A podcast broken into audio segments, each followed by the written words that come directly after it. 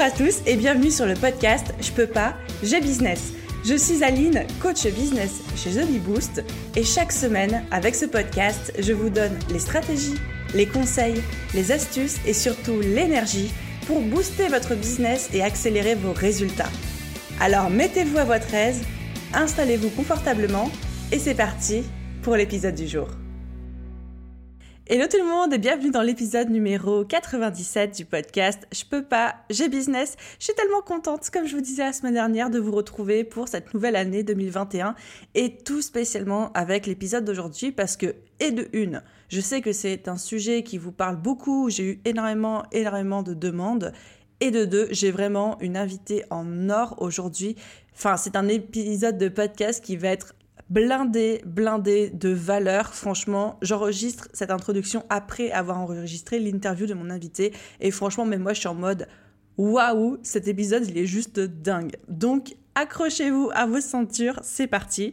Parce qu'aujourd'hui, on va parler de comment fixer des tarifs à sa juste valeur, donc un peu travailler et parler de notre rapport à l'argent, et puis de comment on fait concrètement, c'est quoi les clés pour fixer un tarif quand on est freelance, quand on est entrepreneur, quand on est prestataire de services, ou même qu'on fait de la vente de produits physiques. Et ensuite, on va parler négociation. Comment négocier nos tarifs Comment répondre à quelqu'un qui nous demande de négocier nos tarifs Comment parler argent avec nos clients ça vous tente? Allez, c'est parti. Donc, dans cet épisode, donc, dans cet épisode, vous allez apprendre les blocages qui vous empêchent peut-être aujourd'hui de hausser vos tarifs. Donc là, on va plutôt parler mindset, croyances. Vous allez apprendre aussi des clés concrètes et précises pour pouvoir négocier vos tarifs avec vos clients. Et enfin, à la toute fin, Insaf, qui est mon invité du jour, va vous donner quelques phrases types clés à répondre lorsqu'un client tente de trop négocier vos tarifs vers le bas. À la fin de cet épisode, vous aurez, j'espère, commencé à explorer de nouvelles croyances par rapport à votre valeur, par rapport à vos tarifs. Vous aurez des pistes concrètes pour fixer vos tarifs en accord à la fois avec votre marché et avec vous-même. Et enfin, vous repartirez avec des phrases parfaites, toutes prêtes à utiliser dans le cadre d'une négociation. J'espère que vous avez au moins autant hâte que moi. Alors, prenez papier et crayon, prenez de quoi noter, et c'est parti pour mon échange du jour avec Insaf El Hassini. Hello Insaf, comment vas-tu? Bonjour Aline, ça va bien et toi? Oui, super, un immense, immense merci d'avoir accepté mon invitation, surtout sur un sujet aussi euh, pointilleux que celui-ci. bah écoute, euh, avec plaisir, je suis ravie et franchement, je dois le dire, euh, je vais faire un peu ma fan, mais, mais c'est le cas.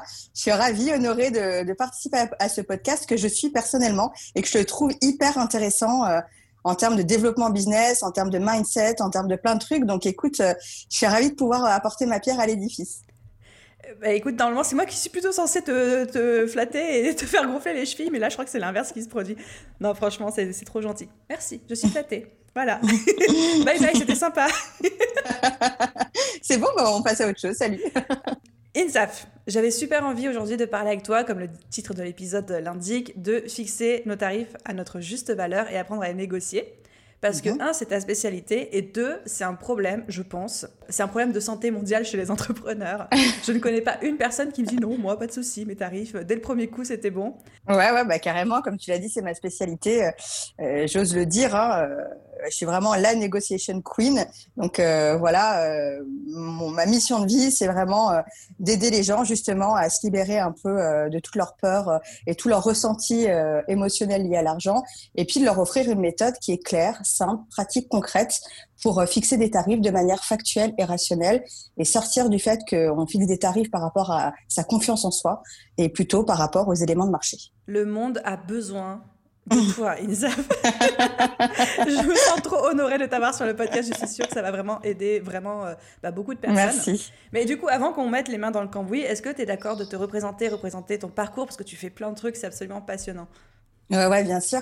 Alors moi, je suis avocate de formation. Ma spécialité, c'est le droit financier. Donc, euh, j'interviens sur les marchés euh, financiers. Et depuis quelques années, je suis internalisée dans une banque. Donc, je suis juriste financier dans une banque, une grande, grande, une grande banque mondiale. Et à côté de ça, donc ça, c'est mon full-time job. À côté de ça, il y a six ans, j'ai créé une association qui s'appelle Lean In France. Et en fait, pour ceux qui ne connaissent pas Lean In, c'est le mouvement féministe et humaniste qui a été lancé au niveau mondial par Sheryl Sandberg, qui est la numéro 2 de Facebook. Et, euh, et moi, j'ai lancé l'antenne française et francophone. Donc, euh, je suis en charge et je la dirige depuis six ans. Et euh, notre grande spécialité chez LinkedIn, c'est la négociation de rémunération, que ce soit en termes de salaire quand tu es salarié, de fixer des tarifs quand tu es indépendante ou indépendant ou freelance, et c'est aussi négocier sa rémunération également quand on est fonctionnaire ou contractuel de l'administration publique. Et, euh, et, pour la petite histoire, euh, en cinq ans, j'ai fait le tour du monde. Donc, euh, je suis allée aux États-Unis, en, en, France évidemment, en Europe, au Pakistan, en Inde, pour apprendre aux gens et aux femmes à négocier leur rémunération à leur juste valeur. Et depuis depuis l'année dernière, depuis mars dernier, en fait, j'ai décidé de de métamorphoser un peu cette masterclass avec laquelle je faisais le tour du monde et en faire un podcast qui s'appelle Ma juste valeur et euh, la première saison, euh, ben, c'est vraiment une partage de techniques de négociation où je vous emmène pas à pas, je vous prends par la main et je vous montre comment euh, négocier votre rémunération, peu importe votre statut. Et la saison 2, elle a pour vocation vraiment d'ouvrir le débat sur la question de l'argent, de l'égalité salariale et de faire appel à des femmes inspirantes, à des expertes en droit du travail, en coaching, etc. Et aussi à des entreprises pour les réintégrer dans le débat parce que même si tu demandes quand tu es salarié, quand tu demandes une rémunération, ben, tu as fait le premier pas de ton côté mais euh, il faut que l'entreprise fasse le pas sur le du sien. Donc, euh, donc voilà, l'idée c'est vraiment d'essayer de faire bouger les lignes sur ce sujet. Et surtout, surtout, parce que mon combat, il faut le dire, c'est plutôt les femmes, que les femmes euh, se libèrent par rapport à ce sujet-là et qu'elles se, qu'elles deviennent indépendantes financièrement. Parce que pour moi, l'argent, c'est le pouvoir et, et c'est le pouvoir et c'est la liberté. Et surtout, c'est ce qui nous permettra de mettre un terme au patriarcat. Amen Et franchement, tu sais, je me suis toujours dit, quand on se déclare comme entrepreneur et tout spécialement auto-entrepreneur, parce qu'il y en a beaucoup, beaucoup euh, parmi ceux qui nous écoutent, je pense que l'URSAF devrait nous envoyer un starter kit avec les ressources dont on a besoin pour avancer. Je pense que ton podcast, ma juste valeur, devrait faire partie de ce starter kit. Vraiment. Ouais, ouais, non, mais je suis d'accord. C'est vraiment quelque chose d'utilité publique parce qu'on le ressent. Bon, moi, après, mon mhm. combat, il est vraiment, c'est sur les femmes. Mais je pense que qu'on soit une femme ou un homme, comme je disais, on a tendance à fixer des tarifs par rapport à, la relation qu'on a avec l'argent et notre confiance en nous, alors que c'est pas censé être ça. C'est un sujet qu'il faut rationaliser. Sinon, euh, bah sinon, on tombe dans tous les écueils qu'on connaît et, euh, et, malheureusement, ça crée beaucoup de frustration et, euh, et de problèmes pour les entrepreneurs, les freelances, etc. Complètement d'accord avec toi et je suis tellement contente qu'on ait l'occasion d'aller creuser tout ça dans quelques minutes. Mais avant, avant tout ça, passage obligé. Euh, d'ailleurs, je, précise que absolument tous les liens que tu as cités, moi je mettrai tout dans la description. Hein. Voilà. Merci. Bah, c'est pas pour toi, c'est pour les, auditeurs. Merci pour eux. enfin, c'était mal formulé ma phrase, mais t'as compris. Euh, ok, donc petite, euh, petite intro, un fast and curious. Tu es prête? Allez, c'est parti. Vraiment le premier truc qui te vient à l'esprit. Alors, travail à la maison ou en coworking? Travail au bureau. au bureau, du coup. Thé ou café? Plutôt Chablis. oh, j'aime. Je valide. Ordi portable ou fixe euh, Plutôt ordi portable. Petit-déj ou goûter À petit-déj, sans aucune hésitation. Vidéo ou podcast Plutôt podcast. Lève-tôt ou couche-tard oh, Couche-tard. Négocier ou imposer Négocier. Travailler en musique ou en silence Travailler en silence. Film ou série Plutôt série. Et enfin, to-do list ou freestyle ah, Moi, to-do list. Je suis ah, une psycho-rigide euh, déclarée. oh, ben ça en fait deux. On va bien s'entendre. Bon, franchement, merci. J'adore faire ces petites intros une façon curieuse parce que c'est vraiment, je trouve, l'occasion de te découvrir un chouïa plus d'un point de vue perso, personnalité, plutôt que ton parcours euh, que j'imagine tu dois raconter à longueur de journée en plus. Ouais, non, c'est vrai. En plus, c'est hyper ludique, donc c'est cool. Alors, bon, parlons un petit peu des choses sérieuses. Avant même de commencer à parler de comment on négocie un tarif, euh, comment on fixe un tarif, il y a quand même toute la dimension, tu l'as dite, mindset qui est hyper importante. Et comment est-ce que toi, tu expliques à travers ton expérience en la matière que ce soit aussi compliqué pour un entrepreneur, euh, pour nous, de fixer des tarifs à notre juste valeur? Pourquoi est-ce qu'on a autant de mal avec ça? En fait, quand on est entrepreneur ou freelance, et a fortiori quand on est jeune entrepreneur ou jeune freelance mhm. ou jeune indépendante, on n'a pas les outils adéquats pour découvrir la juste valeur des prestations, des produits ou des services que l'on va commercialiser. Du coup, comme on ne sait pas où et comment aller récupérer l'information en termes de tarification et la tarification qui nous est applicable, en général, on va avancer en mode pilote automatique. Quand je parle de pilote automatique, ça veut dire quoi? Ça veut dire qu'au lieu d'avancer de manière rationnelle et factuelle, comme j'ai dit tout à l'heure, on va avancer sur la base de nos émotions et de la relation émotionnelle que l'on entretient avec l'argent. Et d'ailleurs, euh, c'est pour cela, Aline, que euh, qu'on peut remarquer qu'il y a autant de disparités tarifaires sur un service donné. Si tu prends l'exemple de la création d'un site internet, on remarque que ça peut que le prix, que les tarifs peuvent aller de quelques centaines d'euros à plusieurs milliers d'euros. Le difficulté, à mon sens, c'est qu'il y a une véritable omerta sur les questions d'argent. En réalité, tout le monde fait comme si c'était pas un problème. Tu vois, on fait genre euh, non, moi je rencontre pas ce problème, etc. Alors que tout le monde rencontre le même problème. Pour moi, franchement, c'est kafkaïen.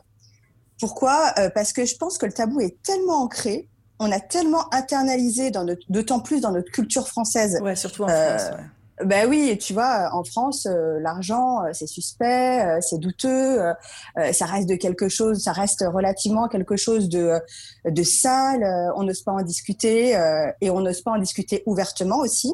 Et poser les, les vraies questions entre nous dans un réseau d'entrepreneurs ou entre amis, etc. Parce que ben, je pense qu'on a peur de choquer, on a peur d'être déplacé, quand on est une femme, d'autant plus on a peur d'être taxée, d'être vulgaire.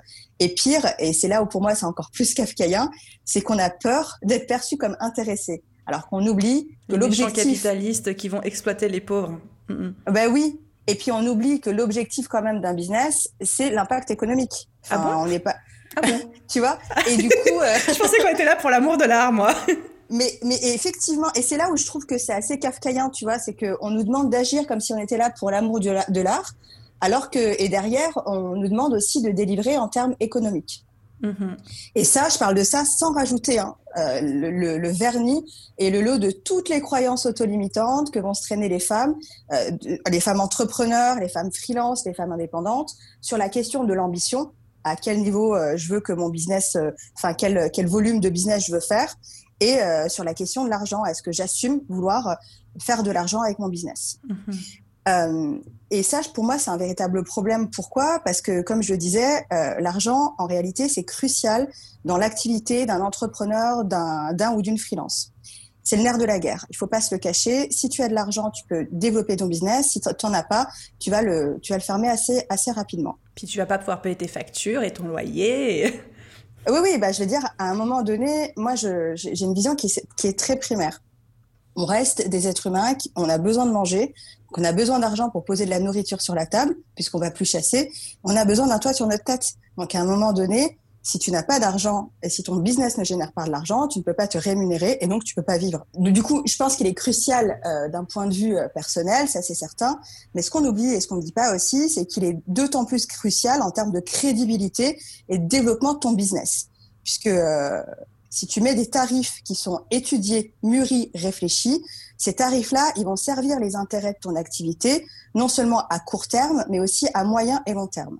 Mhm. Et c'est pour ça que, comme je le disais tout à l'heure, j'ai mis en place euh, bah, du coup ma juste valeur pour lever le tabou sur le sujet de l'argent et aussi offrir une vraie méthode pour que les gens euh, découvrent euh, et soient en mesure de découvrir facilement et rapidement la juste valeur de leur activité sur, sur le marché, l'assumer aussi face aux prospects ou aux clients et puis être en mesure de la défendre efficacement. Et il y a aussi toute la question, euh, on a effleuré la surface, mais je trouve de l'éducation qu'on a reçue, encore plus quand on est femme. Je connais pas beaucoup de familles où on enseigne que l'argent c'est bien, qu'il faut en gagner, que c'est ok d'être ambitieux par rapport en termes euh, financiers, quoi. Ouais, ouais, je suis complètement d'accord. En fait, on occulte très souvent les schémas familiaux dans lesquels on grandit et dans mhm. lesquels on a évolué. C'est pour ça qu'en général, je sais pas si, je pense que tu l'as remarqué, mais tu le vis toi de l'intérieur. Tu vois, toi, tu es, es, la fille d'un entrepreneur. Donc euh, l'entrepreneuriat pour toi, cette question-là d'entreprendre, de créer de la valeur euh, et d'assumer aussi cette valeur-là, qui soit une valeur matérielle mais aussi monétaire, elle était peut-être plus évidente pour toi que pour quelqu'un qui est issu d'une famille d'ouvriers euh, ou d'une famille d'un style de fonctionnaires qui ont été au service de l'État, qui ont jamais vu leur leur rémunération vraiment augmenter significativement et qui ont toujours considéré que l'argent et les riches c'était le diable. Mm-hmm. Et du coup, effectivement, quand tu veux quand tu veux être confortable financièrement, il faut que tu, réfléchisses sur quels sont tes freins intérieurs et quel est déjà de base ton schéma familial et essayer de, le comprendre et après de le détourner pour pouvoir euh, réaliser tes objectifs. Tu vois, les Américains, par exemple, ils te disent Ouais, mais si tu, tu rêves pas grand, tu n'auras pas un business grand. Si tu, toujours tu rêves petit, tu auras toujours un petit truc qui vivote. Ah et nous, ça, on l'a pas encore compris, euh, cet esprit de mindset, cet état de mindset, il est hyper important. Et si tu travailles pas dessus, si tu n'es pas au courant, en fait, tu, prends les, tu portes l'héritage de ta famille, de ta culture, etc. Et tu dépasses jamais tes, euh, tes barrières. Complètement d'accord. Et ça me fait rire parce qu'en fait, quand tu as dit tout à l'heure, euh, t'es issu, enfin t'as un père entrepreneur, c'est vrai. Et je me souviens au mois de septembre, euh, donc il y a quelques mois, là, septembre 2020, quand j'ai fait mon fameux mhm. lancement à 350 000 euros, j'en ai parlé à mes parents. Et c'était mhm. très drôle d'observer les deux réactions parce que moi j'ai vraiment les deux opposés euh, incarnés en mon père et ma mère. Mon père qui m'a dit c'est bien ma fille, réinjecte dans le business, euh, fais-le grandir. Et ma mère qui m'a regardé en me disant je suis fière de toi, mais maintenant dis-moi comment tu vas le redistribuer à la société cet argent? Et tout, de suite, et tout de suite, je me suis sentie coupable de pas avoir envie de donner tout mon bénéfice à des œuvres de charité, alors que c'est ce que je sais, ce que ma mère aurait fait à ma place et ce qu'elle attend de moi, tu vois. Ouais, mais comme quoi Si on va à l'encontre de l'éducation financière que nos parents soit nous ont donnée, soit nous ont, laissé transpirer malgré eux, on a l'impression de déplaire nos parents et on a l'impression de renier nos parents. Donc c'est très, très, très dur, je trouve. oui, oui, c'est dur. Et puis, tu as aussi tout ce poids du schéma familial qu'il faut pas trahir. Enfin, je veux dire, euh, très souvent, cette culpabilité-là, si tu si as des parents qui sont plutôt dans le don de soi, qui sont plutôt, euh, on le voit très, on le voit vachement dans les familles de, de fonctionnaires, d'instit, mhm. euh, euh, de fonctionnaires de l'État, voilà, profession médicale, les infirmières, les même les médecins. On pense que les médecins gagnent très bien leur vie, mais le fonctionnaire hospitalier, euh, médecin, ils gagnent pas du tout bien leur vie. Et ils sont vraiment dans le don de soi, et du coup, bah, ils, ils, identifient l'argent comme quelque chose de, de, pas bien. Et du coup, ils transmettent ça à leurs enfants. Et bah, tu veux que tes enfants soient à ton image. Hein. Donc, euh, s'ils sont pas à ton image, tu les culpabilises, même euh, de manière non intentionnelle. Et mhm. eux, de leur côté, ils développent un sentiment de trahison s'ils suivent pas la voie euh, que tu veux qu'ils suivent. Et c'est pour ça que je suis tellement d'accord avec toi quand tu dis l'importance de travailler sur son mindset avant toute chose. Et on voit d'ailleurs l'explosion des mindset coach, des money mindset coach même en Europe, alors que c'est quelque chose qui est très très très répandu outre-Atlantique. Absolument, absolument. Alors pour moi, il y a deux choses. Il y a vraiment ce côté mindset. L'un ne peut pas aller sans l'autre. Mm ce côté mindset où il faut vraiment que tu comprennes quelle est ta relation avec l'argent et tu essaies de te réconcilier si c'est le cas et qu'il faut se réconcilier euh, ou que tu essaies de, de, la développer pour que tu fasses de l'argent, tu comprennes que l'argent c'est une énergie et que l'argent devienne ton allié pour atteindre tes objectifs. Euh, tes objectifs, c'est pas forcément euh, d'avoir un business qui est le nouveau Facebook ou le nouveau Google. Hein. Euh, ça peut être juste un business qui fonctionne bien, qui a taille humaine et qui génère suffisamment d'argent pour te permettre de vivre confortablement. Mm-hmm. Donc ça, c'est la première chose. Et ensuite, je pense qu'on peut pas s'improviser. On peut pas on peut pas s'improviser négociateur, on peut pas s'improviser mettre en place des politiques tarifaires hyper facilement, etc. C'est vraiment un réel enseignement. La même manière que tu vas apprendre l'anglais quand tu veux te développer sur le territoire, euh, sur un territoire anglophone, il faut que tu te formes parce que sinon, tu vas toujours être rattrapé par ta relation émotionnelle, alors qu'il faut absolument sur ce sujet-là que ce soit factuel et rationnel. Et du coup, la bonne nouvelle, c'est que ça s'apprend. Ah oui, ça s'apprend, c'est comme un muscle, tu vois. C'est mhm. comme, euh, moi j'aime bien donner l'exemple, euh, c'est comme quelqu'un qui est pas du tout à l'aise avec son corps. Alors c'est super bien de se regarder devant un miroir et de se dire qu'on est super beau ou super belle et de faire des affirmations, etc. Mais à côté, il faut aussi aller euh, courir euh, ou peu importe, en tout cas aller à la salle de sport, faire une activité physique pour euh, s'assurer que demain, ben, si tu veux ressembler à quelqu'un qui a des tablettes de chocolat, ben, tu te donnes les moyens pour ressembler à des tablettes de chocolat. Parce que juste changer ton mindset, ça va régler un problème, mais ça va pas t'aider à tout faire. Et c'est pour ça qu'il faut, euh, qu'il faut se former. Et à mon sens, euh, la bonne nouvelle, c'est que, tu vois, c'est comme le vélo. En fait, on croit toujours que les gens qui sont bons négociateurs ou qui sont à l'aise avec les discussions d'argent, qui sont toujours difficiles, hein, on pense que c'est des gens, voilà, c'est génétique, qui sont comme ça depuis qu'ils sont tout petits. Et, et voilà, soit tu as les yeux bleus euh, et tu sais négocier, soit tu as les yeux marrons et tu sais pas négocier, par exemple. Tu vois Alors que c'est pas du tout vrai. C'est pas du tout vrai. Ils l'ont appris, ils se sont entraînés. C'est comme le vélo. Ils ont appris à faire du vélo. Ils se sont croûtés deux trois fois.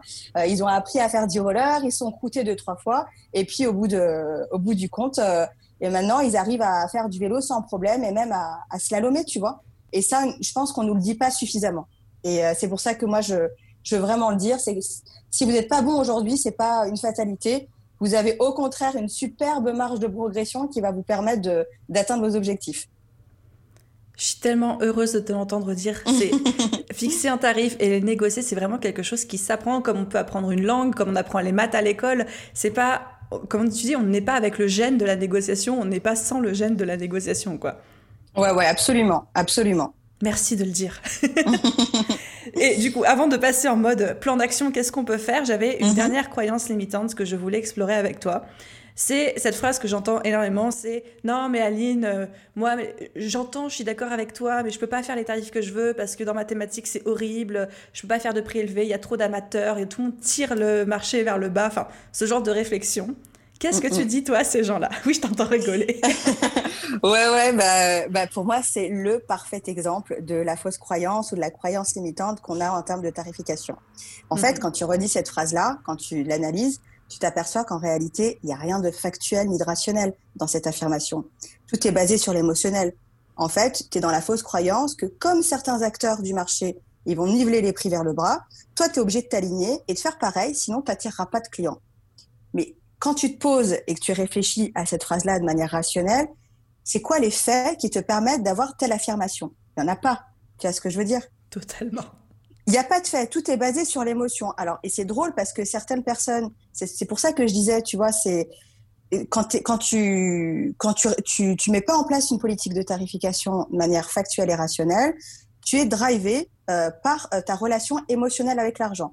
Et donc, tu vas voir la personne A qui va te dire, ben moi, je peux pas faire des prix élevés parce que il y a trop d'amateurs et que si j'en fais, du coup, euh, j'aurai jamais de clients. Et il y en a d'autres qui vont te dire, mais justement, moi, je vais faire des prix élevés parce que justement, ça va me démarquer et ça va prouver que je suis pas un amateur ou une amatrice, tu vois. C'est ce que je fais. et c'est ça le truc. Et la réalité, et on le sait, il y aura toujours des entrepreneurs qui vont tirer les prix vers le bas. Dans toutes les thématiques. Mais oui, mais oui, il y en aura toujours. Parce qu'en fait, et c'est très simple, il y aura toujours des niveaux de qualité différents. Si tu prends par exemple un sac en cuir H&M qui est made in China, il va avoir un prix qui est complètement différent qu'un sac en cuir Louis Vuitton.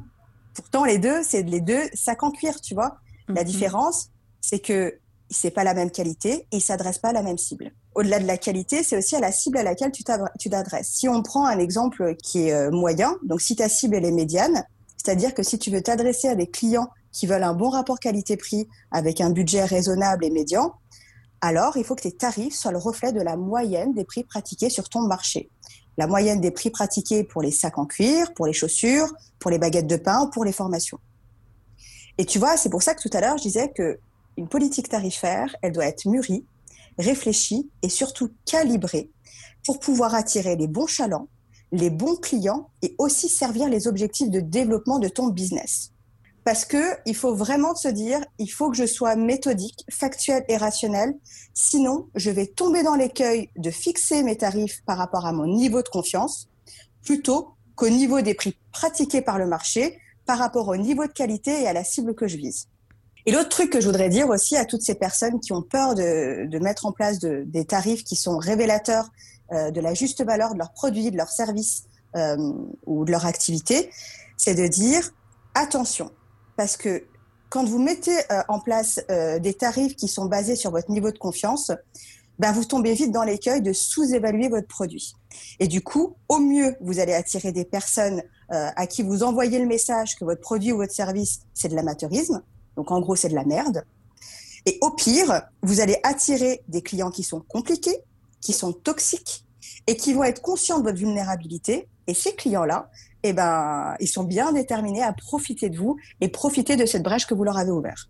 Donc faites attention, prenez pas ce, ne tombez pas dans l'écueil d'avoir peur euh, de mettre des, de, de, fixer des prix qui sont révélateurs de la valeur de votre produit ou de votre service, parce que si vous le faites pas, vous allez avoir en face de vous des clients vampires, toxiques, qui vont euh, vous essorer jusqu'à et sucer le sang jusqu'à la moelle. C'est tellement ça. Et ces clients-là, ils se situent curieusement toujours dans la fourchette basse des prix. Hein.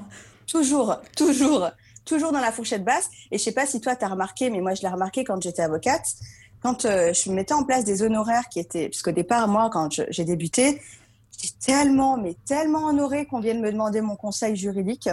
que vraiment, limite, j'avais pas envie de. C'est pas que j'avais pas envie, mais je n'osais pas mettre, euh, mettre en place des honoraires qui étaient révélateurs du véritable service juridique que je proposais. Et du coup, c'était toujours pareil. J'avais toujours des clients qui chipotaient alors que les honoraires, ils étaient vraiment pratiquement gratuits. Ils chipotaient surtout, ils étaient toxiques, ils essayaient euh, d'exploser à chaque fois le périmètre de la mission. Euh, voilà. Et je passais plus de temps à courir après mes honoraires plutôt qu'à travailler. Et au bout d'un moment, ben, tu te, tu te poses et puis tu réfléchis et tu dis, ben non, c'est pas possible, ça, et t'apprends aussi. C'est pour ça que je dis qu'il faut muscler euh, sa confiance en soi par rapport à ce sujet-là et muscler sa méthodologie par rapport à la négociation des tarifs. Euh, et, et tu, tu, tu, tu, sors euh, complètement de cet écueil-là et tu comprends que tu as une juste valeur et qu'il faut qu'elle soit défendue parce que c'est ton job, c'est pas le job de ton client. Et encore une fois, amen. Ce que je dis souvent à mes coachés, et j'aime cette image-là, c'est que vous avez le choix entre un, avoir euh, considéré vos tarifs comme étant une étiquette qu'on vous met. Donc ça, c'est mhm. la, version qu'on veut pas. Ou alors, vous pouvez faire de vos tarifs une arme. Une arme qui va parler pour vous, qui va euh, définir votre positionnement, qui va définir votre valeur, qui va définir la place que vous voulez prendre dans votre marché. Et je pense que quand on arrête de subir son tarif et de le considérer comme une étiquette que quelqu'un nous colle sur la tête, et que justement on s'en sert pour envoyer un message et qu'on se l'approprie du coup et qu'on l'assume, c'est là où il y a toute la magie qui intervient en fait. Ouais, ouais, carrément. Preach, comme on dit. bon, allez, maintenant que les gens ils sont en train de, de, preacher avec nous, ils sont en train de se dire, ok, ils savent, Aline, comment je fais ça. Donc si tu devais, alors j'imagine qu'on a toutes les informations sur ton podcast, encore une fois, je remettrai le lien dans la description, mais quelles seraient les trois actions essentielles qu'on peut mettre en place pour fixer des tarifs qui soient à notre juste valeur? Alors moi, j'ai toujours pour habitude de dire qu'une stratégie de négociation, une stratégie de tarification qui est efficace, c'est une stratégie qui va répondre à trois questions. La première, c'est qu'est-ce que je vaux? La deuxième, c'est qu'est-ce que je veux? Et la troisième, c'est comment vocaliser tout ça pour l'obtenir. Quand on établit une tarification, euh, quand on veut établir une tarification à sa juste valeur et à la juste valeur de son produit ou de son service, on répond à la première question, c'est-à-dire qu'est-ce que je vaux? Ça veut dire quoi? En réalité, ça veut dire quelle est la valeur de mon produit, de mon service sur le marché par rapport au niveau de qualité que moi je lui attribue et à la cible que j'ai identifiée. Et ça, pour moi, c'est la toute première étape de la méthode que j'ai appelée euh, la méthode du faisceau d'indices. Pourquoi je l'ai appelée la méthode du faisceau d'indices? Parce que pour moi, on va aller chercher lors de cette première étape, on va aller découvrir à travers un ensemble de critères précis et concordants la preuve de la juste valeur soit de notre produit, soit de notre service sur le marché du travail. Et donc cette méthode du faisceau d'indices, elle est en trois étapes. La première étape, elle consiste, à établir une première fourchette de tarification. C'est quoi la fourchette de tarification et comment on fait ça? Bah, on fait ça en faisant une étude comparative, un benchmark comme on dit. Donc on va faire le benchmark des prix appliqués sur le marché pour la prestation ou pour le produit donné. Je vais vous donner un exemple tout bête, euh, la baguette de pain. On observe par exemple qu'à Paris, le tarif applicable pour une baguette de pain, il est dans une fourchette qui va osciller entre 80 centimes d'euros et 1,20 euro. On va prendre un autre exemple, celui par exemple d'une séance de coaching en prise de parole en public. On va observer que les prix pour une séance de coaching d'une heure en prise de parole en public, ils vont osciller dans une fourchette entre 60 euros et 500, 600 euros.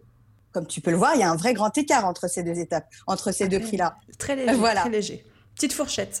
Et voilà, mais c'est pas grave parce que l'objectif de cette première étape, c'est de faire émerger un chiffre à la grosse que l'on va ensuite venir affiner lors de la deuxième et troisième étape. La deuxième étape, je l'appelle l'affinage. Pourquoi? Parce que l'objectif, c'est d'affiner cette première fourchette et essayer de voir comment on peut la réduire et l'adapter à notre service, à notre produit, en fonction toujours de la qualité qu'on lui attribue et de la cible qui est visée. Donc, si on reprend là l'exemple de la séance de coaching en prise de parole en public, on s'aperçoit que si ta cible, c'est les particuliers, les prix, ils vont plutôt osciller dans une fourchette entre 60 et 200 euros la séance de l'heure, alors que si ton, ta cible, c'est les entreprises, ça sera plutôt 250, 600 euros de l'heure. Donc, tu vois, là, on a affiné, on a pris la fourchette de tarification qu'on a établie lors de la première étape à la grosse et on l'a affiné par rapport à la cible qu'on visait. Lors de la troisième étape, on va venir confirmer sa fourchette de tarification. Comment on va venir la confirmer? Ben, un, en l'adaptant toujours à la qualité que l'on donne à notre service ou à notre prestation. Et aussi, on va aller chercher l'information où elle se trouve. C'est-à-dire qu'on va aller chercher l'info chez les acteurs ou les actrices du marché qui va offrir le même service et qui ont le même positionnement. Donc, si on veut finir avec l'exemple de la séance de coaching euh, en prise de parole en public, ça veut dire qu'on va aller vérifier ce que vaut un coach dont la cible, c'est par exemple les étudiants, les demandeurs d'emploi, les particuliers. Et là, on va s'apercevoir que cette fourchette de tarifs qui va lui être applicable, elle est plutôt pour une séance de coaching d'une heure entre 60 et 80 euros. Alors que si ta cible, c'est les CSP+, c'est les cadres dirigeants et c'est des euh, séances qui vont être prises en charge par les entreprises, on voit que euh, tes tarifs et les tarifs que tu pourras appliquer in fine seront plutôt dans une fourchette entre 400 et 600 euros de l'heure. Et du coup, ça, c'est vraiment la méthode du faisceau d'indices en trois étapes qui te permet de manière factuelle et rationnelle de savoir quelle est la moyenne et quel est le prix que le marché accorde à ton produit et à ton service. C'est hyper clair. je te jure, en fait, j'ai envie de prendre des notes. Je le fais pas parce que je sais que ça ferait du bruit sur mon clavier, ce sera pas agréable. Mais j'espère que tous ceux qui nous écoutent sont en train de prendre des notes. Alors, euh, vraiment, bonne nouvelle. Vraiment, tout ça, je le détaille dans le podcast. Eh ben, on mettra tous les épisodes. Et puis, moi, j'aurai l'article de blog qui accompagne le podcast. Donc, il y aura déjà les, gros, euh, les premières grosses parties. Puis, euh, je renverrai allègrement vers ton site et ton podcast. on peut vraiment, euh, voilà, il y, a un épisode qui est sur la méthode de la, du faisceau d'indices. Il y a un autre épisode qui est comment mettre en place une stratégie de, tarification, une stratégie de négo euh, de salaire quand on est salarié. Enfin voilà, il y a tout. je vraiment, je détaille tout. Donc n'hésitez pas, allez-y. C'est parfait. J'aime le côté hyper concret où on, on, a posé notre mindset et on a posé notre émotionnel de côté et on se concentre sur des indicateurs concrets comme ceux du marché. J'aime cette méthode j'ai un esprit qui est très scientifique, même si je suis juriste. On pense que les juristes sont très littéraires, etc. En réalité, les juristes, ils sont, c'est un peu des matheux. Et, euh, et pour moi, c'est très scientifique. Il faut pas qu'il y ait de place. Euh, il faut pas qu'il y ait de place à l'émotion, justement, pour sortir de ce côté émotionnel et pour euh, développer sa confiance euh, en soi quand il s'agit de négocier. Est-ce que je peux rajouter une nuance en disant sauf si notre mindset nous permet d'aller encore même au-dessus? Oui, bien sûr, évidemment. Ton mindset, s'il peut te permettre d'aller au-dessus, vraiment, ça serait bête de pas s'en, de, s'en priver plutôt. Voilà, quelqu'un qui a envie d'être au double du prix le plus cher du marché, mais qui arrive après ensuite à le négocier euh, et à le justifier avec son positionnement, etc. Euh, alléluia, quoi. Ah bah oui, tu peux pas mettre des prix qui sont là par hasard. Tu vois, tout à l'heure, je prenais l'exemple de Louis Vuitton. Louis Vuitton, ils ont des sacs qui coûtent 10 000 euros. On va se mhm. dire, mais attends, qui c'est qui achète des sacs à 10 000 euros? Mais il y a des gens qui achètent des sacs à 10 000 euros. Et euh, Louis Vuitton, avant de, de, fixer ce prix-là, eh ben, il a étudié une stratégie de politique tarifaire qui est hyper, euh, qui est mesurée, qui a été mise en place par des mathématiciens, etc., et qui, qui est donc euh, viable. Il s'est pas dit bon bah top, on va essayer 10 000 et on va faire au doigt mouillé. Donc si tu fais des prix qui sont le double, je les vois bien les matheux de chez Louis Vuitton. Oui. oui, donc si tu pratiques le double du prix du marché et que c'est accepté, c'est qu'il y a un marché pour ça. Et c'est qu'il y a une cible pour ça. Donc, maintenant qu'on a notre méthode, je suis l'ordre chronologique, hein, je fais la bonne. D'accord. On a notre méthode, on a fixé nos tarifs à notre juste valeur, on est à fond, on a écouté une SAF, on est remonté comme des coucous et tout, on envoie notre premier devis. Et là, première chose qui se passe, c'est que notre client nous dit, en gros, t'es trop cher et il cherche à négocier notre tarif à la baisse. Comment est-ce qu'on peut gérer cette situation quand bah, un client en face de nous nous demande de manière plus ou moins directe s'il n'y a pas moyen de moyenner et de faire moins cher Alors, euh, la première chose que je voudrais dire, c'est désacraliser cette discussion et de vous dire à tous les auditeurs. Merci. et de dire à tous les auditeurs et toutes les auditrices faut pas que vous en preniez ombrage, c'est le game. C'est normal. c'est normal. Faut pas le prendre personnellement, faut pas penser que c'est un acte malveillant. Au contraire, comme on a dit, c'est parfaitement normal. Ton client ou tes clients, ils ont le droit de demander et ils ont le droit d'essayer. Euh, et je veux dire, c'est le jeu, quoi. Nous aussi, euh, quand on est sur Vinted, on essaie d'obtenir le, meilleur article, voilà, de qualité au meilleur prix. Voilà, c'est le game, c'est pas grave. Au contraire, n'en prenez, prenez pas ombrage, préparez-vous à ça et prenez du plaisir à cette discussion aussi. Et, euh, et quand j'y prenais du plaisir, ça veut dire que c'est pas parce qu'on vous demande de baisser les prix qu'il faut que vous abandonniez votre pouvoir, que vous déposiez les armes et que vous disiez, OK, euh, euh, bon, ben, c'est pas grave, je suis obligé de baisser les prix. Non. Vous, de votre côté, ce qu'on attend de vous dans ce jeu-là, vous, votre responsabilité, votre job, c'est de pas vous laisser déstabiliser et au contraire, de saisir cette opportunité pour expliquer votre tarif et défendre votre juste valeur. Tout à l'heure, je parlais d'une stratégie de tarification efficace qui répondait à trois questions. Euh, c'était qu'est-ce que je vaux, qu'est-ce que je veux et comment je le vocalise pour l'obtenir. Ici, on est clairement dans la troisième partie, mhm. c'est-à-dire comment verbaliser ma juste valeur, comment appréhender cette discussion avec mon client sans que celle-ci ne tourne au tsunami émotionnel de mon côté ou que je m'énerve et que ça finisse en conflit.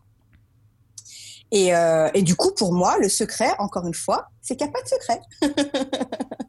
ça se travaille. voilà, le secret, c'est qu'il n'y a pas de secret et c'est de s'y préparer. Encore une fois, on ne peut pas s'improviser. Euh, si on n'est pas du tout à l'aise, comme 99% euh, de la population avec les sujets liés à l'argent, on ne peut pas s'improviser du jour au lendemain euh, super négociateur.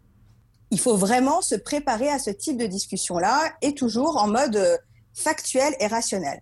Et c'est pour ça que pour moi, dans cette partie-là, l'art de la sémantique, le choix des mots est crucial. Il faut mettre en place un séquentiel de discussion qui, va vous permettre de, de mettre en place et de discuter avec des éléments de langage qui sont neutres, qui vont vous servir plutôt que vous desservir. Je prends un exemple. Si tu parles d'augmenter tes tarifs, ton client il va voir rouge directement. Alors que si tu lui dis que tu veux rééquilibrer tes tarifs pour qu'ils soient euh, alignés sur la pratique de marché, il va se dire ah bah ouais ok euh, je comprends. C'est normal. C'est normal. Pareil, il faut apprendre tout ça et s'entraîner parce que il y a au-delà de la maîtrise de l'art de la sémantique, il faut maîtriser les temps de pause. Tu vois, des fois, on a tendance à vouloir trop parler, alors que les temps de pause, les temps de silence, ils sont cruciaux. Donc tout ça, voilà, tout ça, c'est des choses qui s'apprennent, qu'on peut pas deviner, donc euh, on peut pas, on peut pas les improviser. Tout ça, ça s'apprend, ça requiert de l'entraînement et euh, c'est abordable surtout à tout le monde. Justement, j'étais en train de me dire euh, le fait que tu évoques des exemples aussi précis, ça va être la transition parfaite. Et juste avant ça, j'avais envie de réenfoncer le clou sur quelque chose qu'on a, qu'on a dit, mais qui, je pense qu'il faut insister dessus. Je dis toujours à mes coachés, si quand vous envoyez un devis, votre client ne cherche pas à négocier, c'est que c'était pas assez cher. S'il dit oui tout de suite, c'est que c'était pas assez cher de base. Absolument, absolument. Et même pour aller plus loin. Euh... Allez, on enfonce encore plus. voilà, on enfonce encore plus. Je vous donne encore un autre type. Une fois que vous avez découvert la valeur de votre produit ou votre service sur, euh, sur le marché donné, il est important que vous ayez quatre chiffres en tête, toujours en tête, avant de, avant de négocier quoi que ce soit. Donc, si on reprend l'exemple de, de, la séance de coaching, on avait dit mhm. que elle était, euh, on va se baser sur la fourchette entre 400 et 600 euros de l'heure. On est d'accord. Sur cette fourchette-là, il faut que vous extrayiez quatre chiffres. Le premier, c'est le chiffre idéal. 600 euros. C'est quoi le chiffre idéal? C'est quel est le meilleur prix dans un monde idéal que j'aimerais faire, euh, que j'aimerais appliquer. Là, on est d'accord que c'est 600 euros.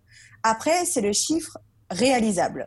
C'est-à-dire que dans une fourchette entre 400 et 600 euros, il est, vrai, il, est, il est vraisemblable que je puisse appliquer un tarif à 500 euros ou 550 euros.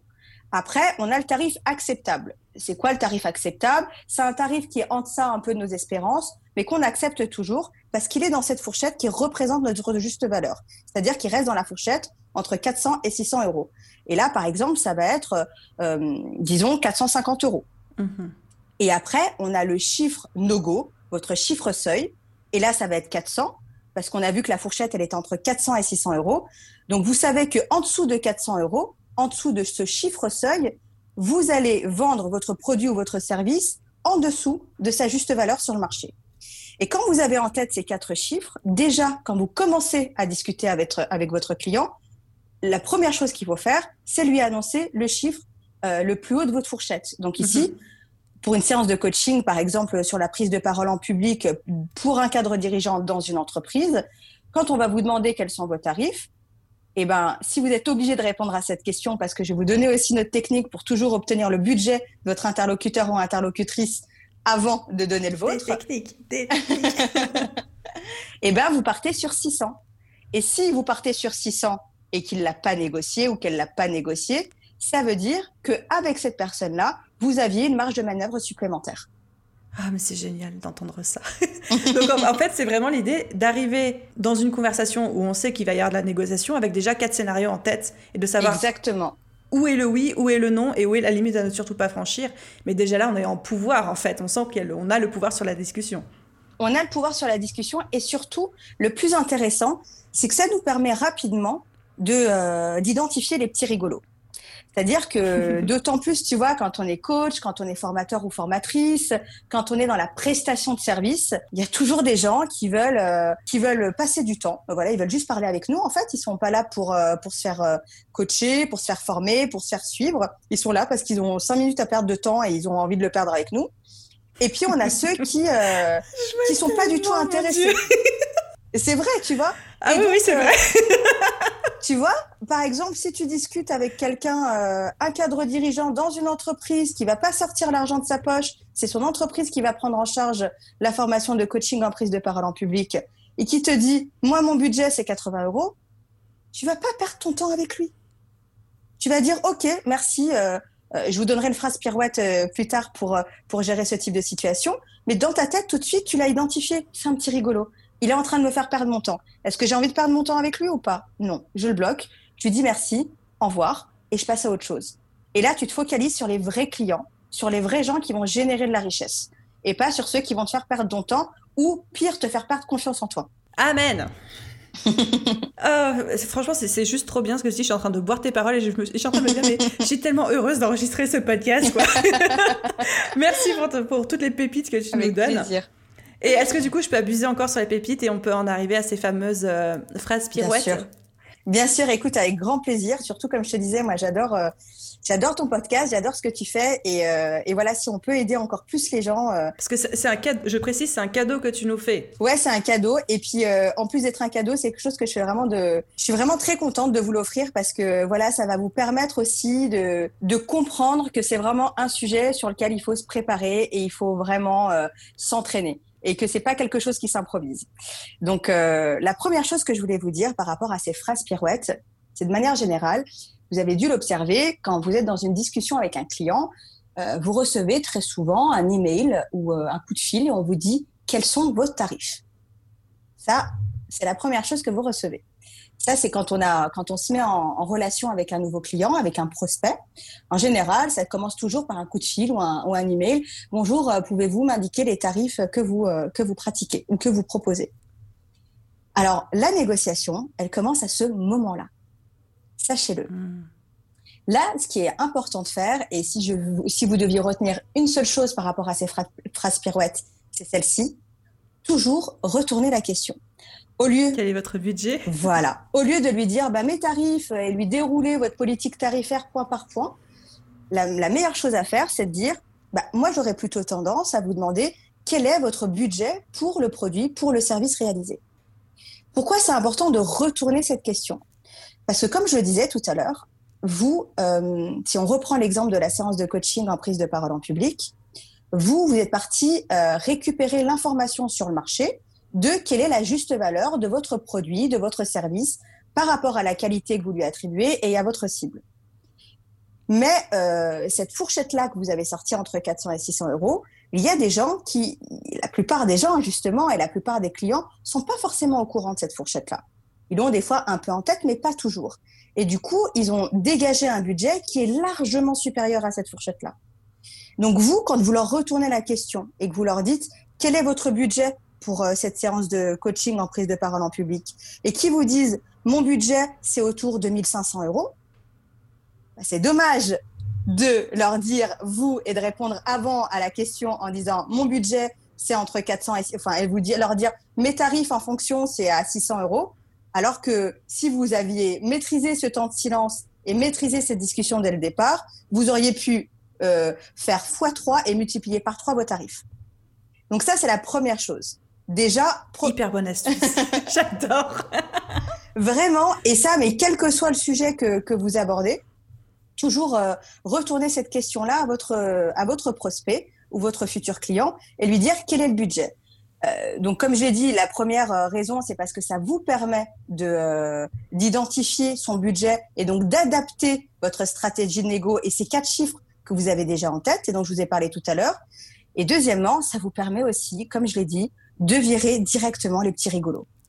Tout à fait, on les repère tout de suite. Voilà. Donc si sur Instagram on vous envoie un message en disant ah c'est super ce que tu fais, c'est quoi ton, c'est quoi tes tarifs, et que derrière vous leur demandez quel est le budget et qui vous dit bah 30 euros alors que vous vos tarifs ils sont à 200 euros, Ok, merci, non, ce n'est pas mes tarifs. Et puis vous passez à autre chose. Vous passez pas du temps à discuter pendant trois heures avec cette personne pour qu'à la fin vous euh, vous ayez rien du tout, quoi.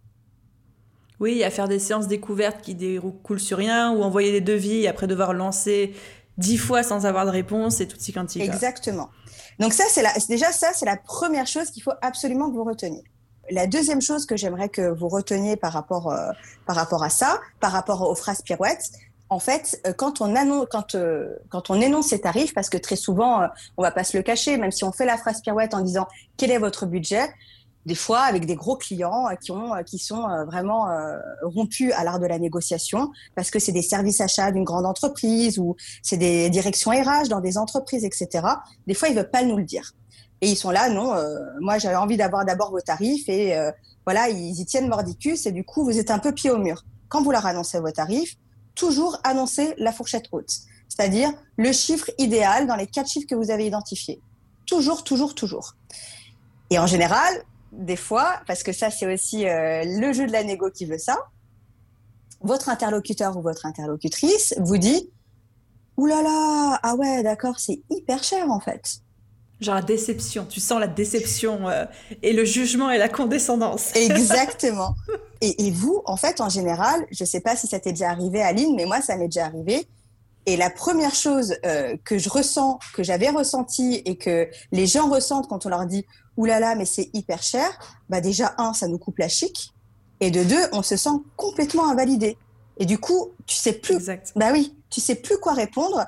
Et de manière générale, quand tu sais pas quoi répondre, bah, il y en a beaucoup qui s'énervent. Et du coup, tu rentres naturellement dans un conflit avec ton futur client ou ton futur prospect. Et tu dis, et en plus, même si c'est pas un conflit ouvert, mais tu es un poil agacé, tu es peut-être un peu plus agressif. Il y a une tension qui se crée, ouais. Exact, exactement. Et du coup, c'est dommage parce que il y a une technique pour contrer ces personnes qui veulent vous déstabiliser en vous disant, oulala, là là, mais c'est un peu cher. Et la clé, encore une fois, et le secret, c'est qu'il n'y a pas de secret, il faut désémotionnaliser et tout de suite rationaliser. La personne vous envoie un signal émotionnel. Ouh là là, c'est cher. Ok. Moi, mon job, c'est de défendre ma juste valeur. Donc tout de suite, je rééquilibre en rationalisant.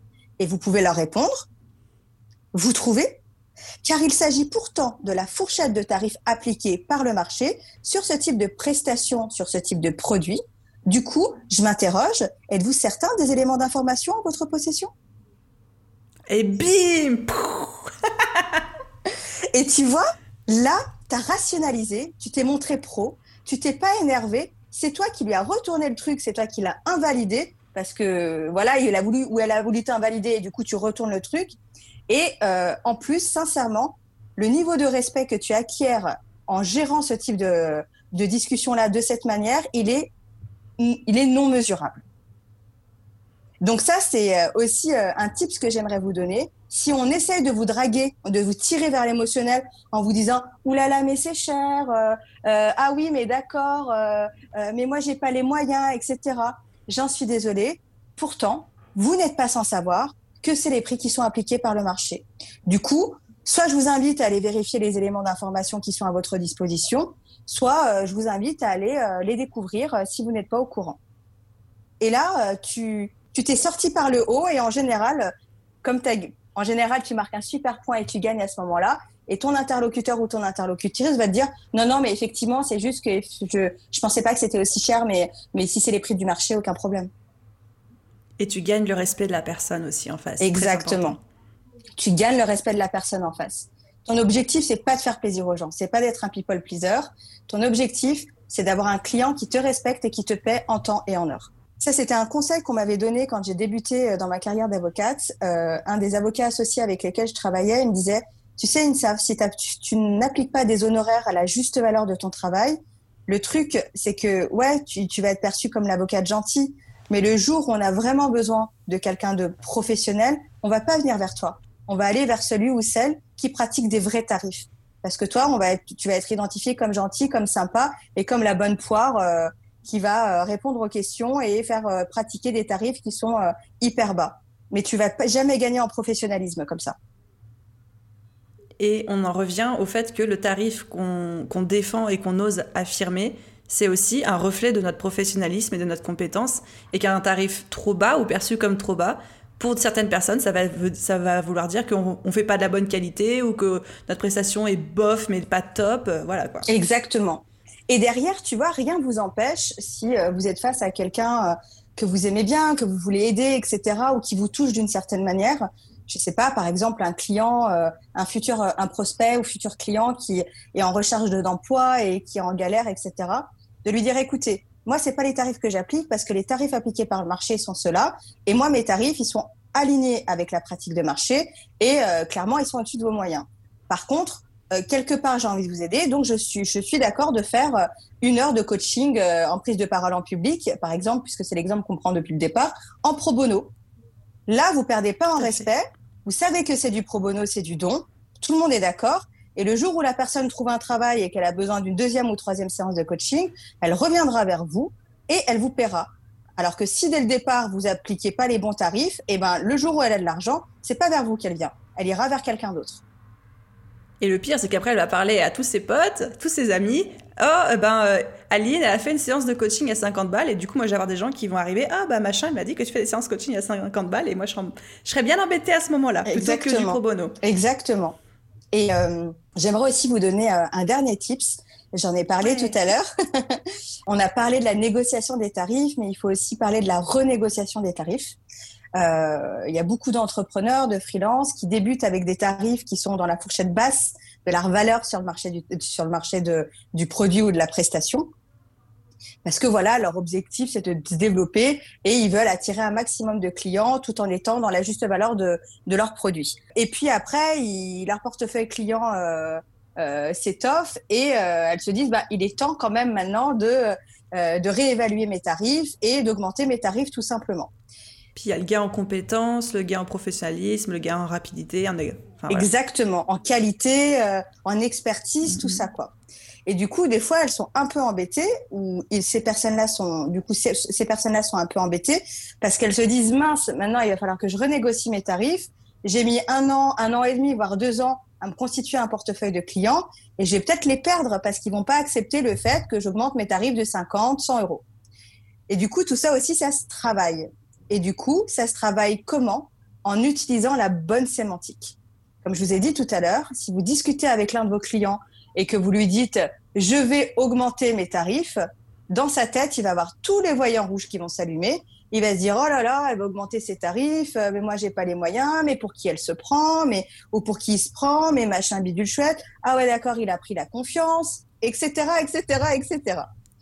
Alors que si vous arrivez avec euh, un séquentiel de discussion qui est bien euh, qui est bien rodé et que vous lui dites bonjour Monsieur Michel, voilà, vous n'êtes pas sans savoir que les prix du marché ont évolué. Je suis dans l'obligation d'effectuer un rééquilibrage ou un réajustement de, des prix qui sont pratiqués pour pouvoir être aligné euh, à la pratique du marché. Du coup, mes tarifs vont passer de 100 à 150 euros.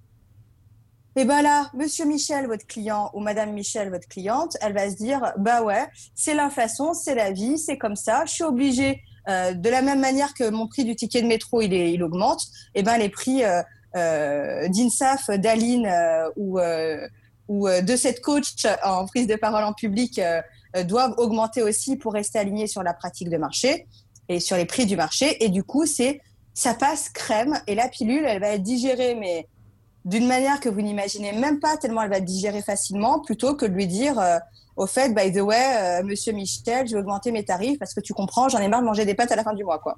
Tout le monde devrait avoir une INSAF enfermée dans sa cave pour à consulter. Euh.